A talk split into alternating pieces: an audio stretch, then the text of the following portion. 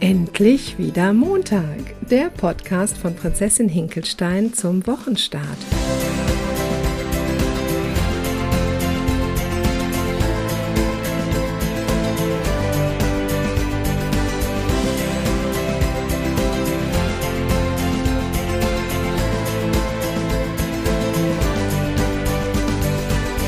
Und auch heute wieder mit Claudia und Nathalie.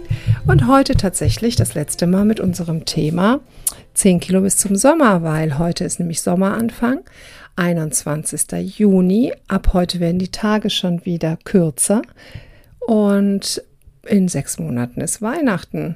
Krass, ne? Also Krass. Ja, ja, das, das geht. Vor allen Dingen finde ich. das Jahr gerade erst begonnen. Vor allen Dingen finde ich es immer so krass, dass die Tage jetzt schon wieder ähm, kürzer werden. So, also ich bin noch nicht am Höhepunkt des Sommers angelangt.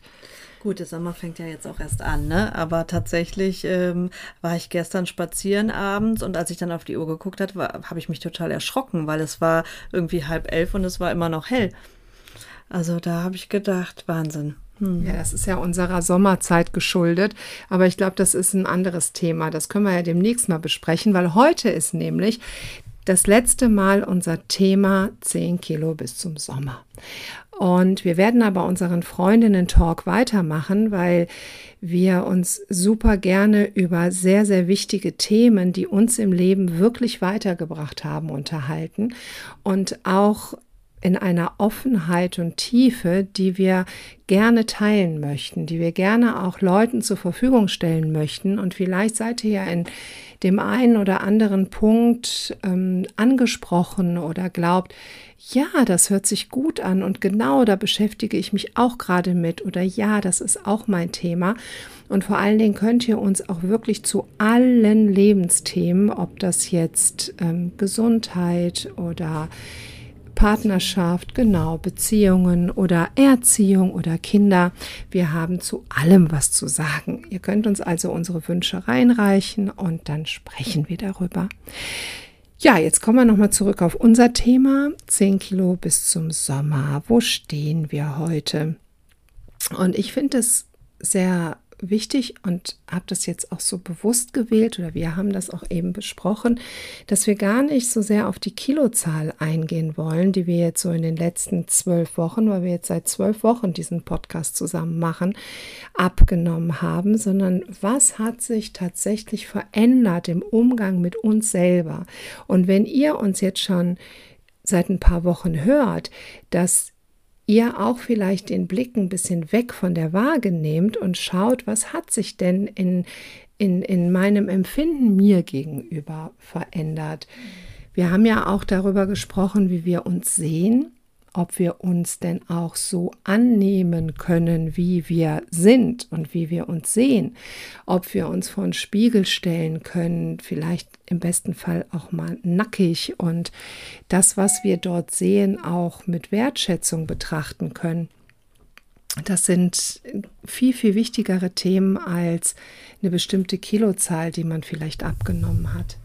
Genau, und da ähm, wegzukommen eben von dem Gedanken, ich muss jetzt das und das abgenommen haben oder weil jetzt unsere Podcast-Folge hier endet, also die, das Thema hier endet, ähm, zu denken, ja, jetzt ist auch äh, jetzt muss ich es geschafft haben bis hierhin. Das war überhaupt nicht der Gedanke oder das Ziel dahinter. Das Ziel dahinter ist, dass wir es vielleicht geschafft haben, jetzt ein Gedankenanstoß zu vollziehen und dass ihr durch diesen Gedankenanstoß oder mehrere Gedanken, die sich da bei euch vielleicht äh, auf den Weg gemacht haben, es schafft, ähm, ja, euch auf den Weg zu machen. Dass, dass damit ja so etwas angestoßen ist, was jetzt ein Prozess ist, der auch noch dauern darf. Das muss nicht jetzt irgendwann zeitnah abgeschlossen sein.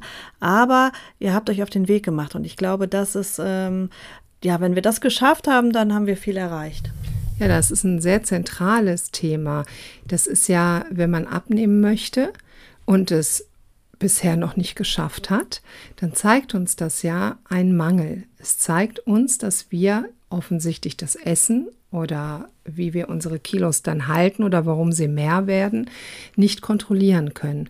Und das bedarf eben eines anderen Hinguckens. Das, das ist nicht damit getan, dass wir einen Plan verfolgen, den wir, ne, wo drauf steht 300 Gramm davon, 400 Gramm davon. Das ist in Ordnung, wenn wir das mal machen. Ne? Wenn wir zum Beispiel eine Basenkur machen oder äh, eine Saftkur oder wie ich mit dem 16,8. Das sind alles Modelle, an die man sich hält, aber es geht nicht es geht eigentlich nicht um diese Modelle. Es ist ein Rahmen, an dem man sich halten kann, aber das ist nicht das zentrale Thema das zentrale Thema. Ich meine, es liegt halt immer an uns. Ne, wir alle haben Wunden, die irgendwann zugepflastert wurden. Und ja, wir können jetzt das Pflaster abreißen und uns diese Wunden wirklich anschauen, dass sie heilen dürfen. Weil ich habe es mir extra auch noch mal hier aufgeschrieben dass es an uns liegt. Wir alle haben Wunden, die zugepflastert sind. Und wir entscheiden, ob wir die Verantwortung übernehmen oder ob wir es leugnen. Ne? Weil die Lösung ist immer noch dort, wo wir sie einst eingetauscht haben. Und der Gedanke dahinter, also was ich damit meine, das ist so, so zentral. Unsere kindliche Festplatte, die war irgendwann gar nicht bespielt, gar nicht. Wir sind auf diese Welt gekommen, fröhlich, frei, voller Liebe und haben nur Geschenke annehmen wollen und sonst gar nichts. Und irgendwann sind wir mit der Realität konfrontiert worden. Und das meine ich damit, dass wir damals unsere, unsere Lösungen für unseren, äh, unseren eigenen Trost, das, das haben wir eingetauscht. Wenn wir verletzt wurden, haben wir oder hat sich unser Ego überlegt, was ist gut zu tun, damit man nicht wieder verletzt wird. Und dann ist das auf der Festplatte abgespeichert worden. Und das ist so individuell bei jedem Menschen anders, dass es einfach kein Patentrezept gibt. Man kann nicht sagen, jetzt mach mal fünf Wochen Slimline oder Slimfit oder keine Ahnung, wie das alles heißt, und danach bist du deine Probleme los. Das ist so nicht. Mhm. Ich finde diesen Satz so wundervoll. Deine Lösung ist dort, wo du sie einst eingetauscht hast. Also das ja. hat mich richtig berührt, als äh, Claudia mir das vorhin mhm. schon ähm, vorgelesen hat, weil tatsächlich das ist für mich, also das trifft es, das trifft den Hammer auf dem Kopf, sagt man so, den Nagel auf dem Kopf. den Nagel, auf den, den Nagel auf dem Kopf.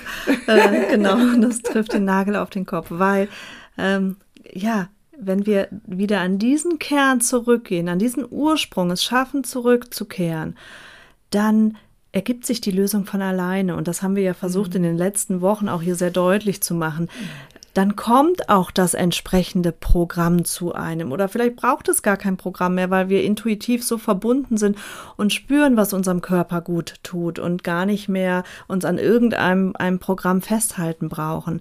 Nur ich glaube, die Arbeit, die dem vorausgeht, ist, sich auf die Suche zu machen nach, ja, nach dem Punkt, wo wir es eingetauscht haben, nach dem Punkt, wo die Verletzung, also wo das Essen äh, dafür stand, unsere Verletzung irgendwo zu vertuschen mhm. oder ja vermeintlich irgendwie nicht so sehr spüren zu müssen. Ja, und man guckt halt nicht mehr dahin. Also es geht jetzt auch nicht darum, sich jetzt mit schwerem Geschütz und schwerem Gepäck auf die Suche nach, nach Verletzungen in der Kindheit zu machen, weil vielleicht stöhnen jetzt einige auf und sagen, ja, ja, und jetzt sind es wieder die Eltern schuld oder irgendwie. Es geht nicht um Schuld. Es geht überhaupt nie um Schuld. Und ich bin mir sehr sicher, dass auch meine Kinder Verletzungen mit sich tragen, die ihr Programm geformt haben und über, also die ihr, ihr Programm bespielt haben. Und ich möchte behaupten, dass ich meinen Job gut gemacht habe. Aber nichtsdestotrotz haben meine Kinder Dinge so aufgefasst, wie sie sie aufgefasst haben. Das kann auch sein, dass, dass, dass es von den Eltern total nett gemeint ist, es beim Kind aber nicht so ankam und man dann ein, ein, ja, etwas abgewichen ist von diesem ganz freien Weg, den man vorher hatte, dieses Unbekümmerte und, und, und, weil man also ein Kind braucht ja immer das Gefühl der Dazugehörigkeit. Ein Kind muss sich einer Gruppe immer anpassen, evolutionär, sonst würde es de facto sterben. Und deswegen ist ein Kind auch immer daran interessiert, sich so zu verhalten, dass es Teil der Gruppe ist. Wie das dann ausschaut, das ist individuell. Da gibt es die, die, die, die, aber das ist ja jetzt kein Erziehungspodcast hier. Aber so hört das Kind dann also es macht was und es hört was aus seiner Umgebung. Und das speichert es über sich ab. Und das trägt es dann durchs Leben. Und man kann es weder im Hier und Jetzt verhindern, weil jeder macht seine Erfahrungen und jeder hat das Recht, seine Erfahrungen zu machen. Man darf aber hingucken später, wie gehe ich damit um und sind das noch meine Entscheidungen, die ich treffe oder treffe ich die Entscheidungen, weil ich Verletzungen vermeiden möchte? Und das ist eben damit gemeint, die Lösung ist immer noch dort, wo du sie einst eingetauscht hast. Zum Beispiel, ich bin ein super, super, ja, ich glaube, ich war schon als Kind eine kleine Rampensau. Aber das ähm, wurde mir abtrainiert, weil ich sowieso als Mädchen ja auch ein bisschen ruhiger zu sein hatte und nicht so viel reden und, und, und. Und dann habe ich mir das abgewöhnt, weil ich wusste, dass ich besser damit fahre, wenn ich ruhiger bin. Damit vermeide ich aber viele Dinge, die in meinem Ding, äh, in meinem Leben eigentlich wichtig wären. Das tue ich dann nicht, weil mein Programm mir sagt, lass das. Sei mal ruhig, was glaubst du eigentlich, wer du bist? Ne, irgendwie sei nicht so affig, was sollen denn die Leute von dir denken? So, das war das letzte Mal, dass du das gemacht hast. Ich gucke gerade hier auf so ein Plakat, was ich hier in meinem Büro hängen habe, so ein Riesending, wo alles nur solche Sätze draufstehen, die wir alle gelernt haben über uns. Aber gut, da haben wir ja jetzt auch ähm, in den letzten Wochen wirklich viel drüber gesprochen und da haben wir auch Lust, weiter drüber zu reden. Also stellt uns Fragen. Jetzt fragen natürlich die Leute trotzdem, Nathalie, vielleicht hast du da auch noch eine Idee zu. Was sind denn jetzt wirklich konkrete Steps, die ich machen kann? Was ist denn jetzt wirklich das, wo ich sage, okay, das weiß ich jetzt und äh, wie kann ich denn, womit kann ich tatsächlich in die Umsetzung kommen? Mhm. Also ich persönlich finde ganz wichtig, dass wir anfangen, unseren Körper wertzuschätzen. Das wäre so der erste Step, dass wir, wenn wir jetzt die ganzen, ich sage jetzt mal, Verletzungen, Glaubenssätze, äh, Muster, die wir in uns tragen, wenn wir da rangehen und da mutig uns wirklich auch reinstellen, ähm, aber dann auch anfangen zu den, den eigenen Körper, den wir haben, in seiner Großartigkeit zu sehen, weil das, was unser Körper ist, ein Wunderwerk. Mhm. Ähm, ich habe letztens noch aufgeschrieben, ähm, für, für eine ganz andere Sache, aber habe ich aufgeschrieben, ähm, so ein paar Dinge, was unser Körper leistet. Unter anderem, wir können Lichtjahre mit unseren Augen sehen, zum Beispiel. Ähm, das ist uns ja oft gar nicht bewusst, was unser Körper leistet und unser Gehirn, was das, äh, wie viele, ich glaube, Billionen ähm, Vernetzungen es schalten, schalten kann. Das ist Wahnsinn. Und da kann im Grunde auch ähm, kein Roboter, kein Computer, also wir sind unersetzbar in dem, was wir leisten. Natürlich kann man vieles ersetzen, aber nicht ähm, in seiner Gänze. Also da hinzuschauen und sich bewusst zu machen, wir sind ein Wunder und wie behandle ich denn etwas, was mir heilig ist? Ähm, und ich glaube, wir tendieren dazu, unseren Körper als Gegner zu sehen. Also irgendwo, ähm, wir kritisieren, da habe ich zu viel Speck, da bin ich irgendwie nicht attraktiv genug, die Nase ist zu krumm, was auch immer. Wir fangen an, uns zu verurteilen, permanent, und verlieren eigentlich das Blick, den Blick auf das Wunder, was wir sind. Und da wieder hinzukommen und, und sich bewusst zu machen, dass wir ja, dass unser Körper uns wirklich nur dienen will und dass unser Körper etwas Heiliges ist und ihn auch so zu behandeln. Und das fängt eben mit der Nahrung an. Da kann man natürlich ganz ähm, schöne ähm, ja, Dinge tun, wie sich gesund zu ernähren, natürlich viel Gemüse, mhm. Obst, ähm, dass er gut versorgt ist, dass er all diese Vorgänge und Stoffwechselprozesse gut leisten kann, ausreichend zu trinken. Also da gibt es ganz viel. Welches Programm am Ende zu einem passt, das ähm, ist individuell, aber vielleicht magst du mal von deinem erzählen. Ich finde äh, vor allen Dingen, was du jetzt gerade so sagst, ist, es ist ein Unterschied, ob ich das mache, um mich zu geißeln oder ob ich meinem Körper ein Geschenk mache. Das mhm. kommt mir gerade so, mhm. wo du das sagst. Ich natürlich kann ich irgendein Programm machen, dann weiß man auch, man nimmt so und so viel ab. Mache ich das, damit ich dann endlich mich gut fühle oder spüre, weil das bekomme ich auf diese Art und Weise nicht. Mhm. Oder mache ich das, weil ich mich nämlich schon gut fühle und ich meinem Körper ein Geschenk machen möchte, weil ich alles dafür tun möchte, dass er mir lange dient. Mhm. Also wir schnallen unsere Kinder ja auch im Auto an, weil wir ja nicht möchten, dass sollte ein Unfall passieren. Also wir wollen ja, dass sie sicher sind. Und trotz alledem gibt es andere Bereiche, wo, wo man viel, viel mehr Schaden zufügt. Und das jetzt mal wieder auf uns bezogen. Wir schnallen uns im Auto auch an. Aber wir schaden unserem Körper, indem wir negative Gedanken über ihn denken. Und damit schaden wir ihm viel mehr als mit einer schlechten Nahrung. Und ich glaube, dass das, dass die, dass das gesunde Ernähren ganz von selber kommt. Wir fangen dann an, Dinge zu sehen. Wir sehen auf einmal Bücher, uns erzählt eine Freundin, dass sie dies oder jenes macht und wir sind davon angesprochen und wollen das auch, weil wir wissen, dass gewisse ähm, Stoffwechselprozesse im Körper losgehen, äh, wenn man zum Beispiel eine lange Zeit, wenn man mehr als zwölf Stunden irgendwie auf Nahrung verzichtet.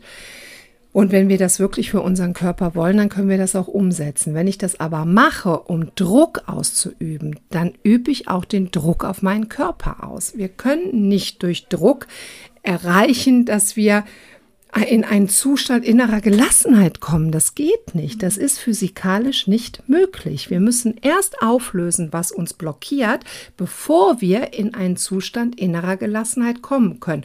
Und das ist ja auch das, was auch Ärzte und alternative Ärzte oder Heilpraktiker oder wer auch immer sagen, Gesundheit ist ein Zustand innerer Gelassenheit. Wenn wir uns da, wo wir sind, so wie wir sind, gut fühlen. Das ist das Erstrebenswert und das können wir mit Druck nicht erreichen. Und wenn wir einen Plan aufstellen, um uns Druck zu machen, dann sollten wir es lieber lassen. Mhm. Und das finde ich so schön, wenn man Vielleicht halt sollten wir uns einen Plan darüber machen, wie wir es schaffen können, eben mehr in diese Gelassenheit ja. zu kommen. Also das kann ja, ähm, ja im Grunde Meditation genau. mit einbauen, vielleicht Yoga mit einbauen, vielleicht ähm, eine Morgenroutine, die man mhm. sich schafft, dass man wirklich so ein ja. Programm für sich selber entwickelt. Was kann mir, und das ist ja auch wieder ganz persönlich, was kann mir helfen, um in die innere Gelassenheit zu kommen?